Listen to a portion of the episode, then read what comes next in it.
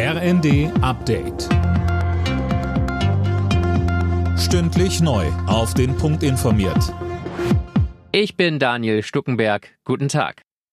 Deutschlands neuer Verteidigungsminister heißt Boris Pistorius. Der bisherige niedersächsische Innenminister übernimmt die Nachfolge von Christine Lamprecht. Fabian Hoffmann berichtet. Bis zuletzt war gerätselt worden, wer es denn nun machen soll und Pistorius hatte wohl keiner so richtig auf dem Zettel. Er ist seit 2013 Innenminister von Niedersachsen, also eine wichtige Funktion in einem großen Bundesland. Außerdem hat er bei der Bundeswehr gedient, auch kein Nachteil. Pistorius wird direkt viel zu tun bekommen. Ukraine-Krieg, am Freitag das Treffen auf der Luftwaffenbasis Rammstein dazu und die Ausrüstung und Aufstellung der Bundeswehr.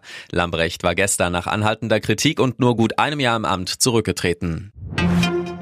Ampelpolitiker begrüßen die Entscheidung, Boris Pistorius zum neuen Verteidigungsminister zu ernennen. Arbeitsminister Heil meint, das sei eine ausgezeichnete Wahl.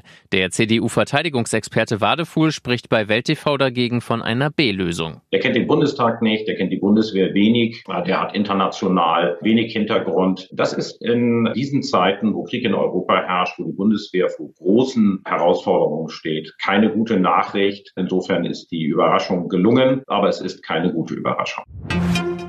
Aus Protest gegen die Räumung des Dorfes Lützerath haben Kohlegegner den Eingang des NRW-Innenministeriums in Düsseldorf blockiert.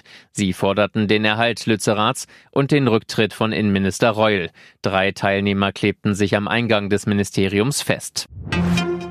Zum Tennis, da hat sich Alexander Zverev in die zweite Runde der Australian Open gemüht. Gegen den Außenseiter Juan Pablo Varias aus Peru setzte er sich zum Auftakt erst nach fünf Sätzen durch. Für Zverev war es das Grand Slam Comeback nach seiner schweren Knöchelverletzung vor über einem halben Jahr.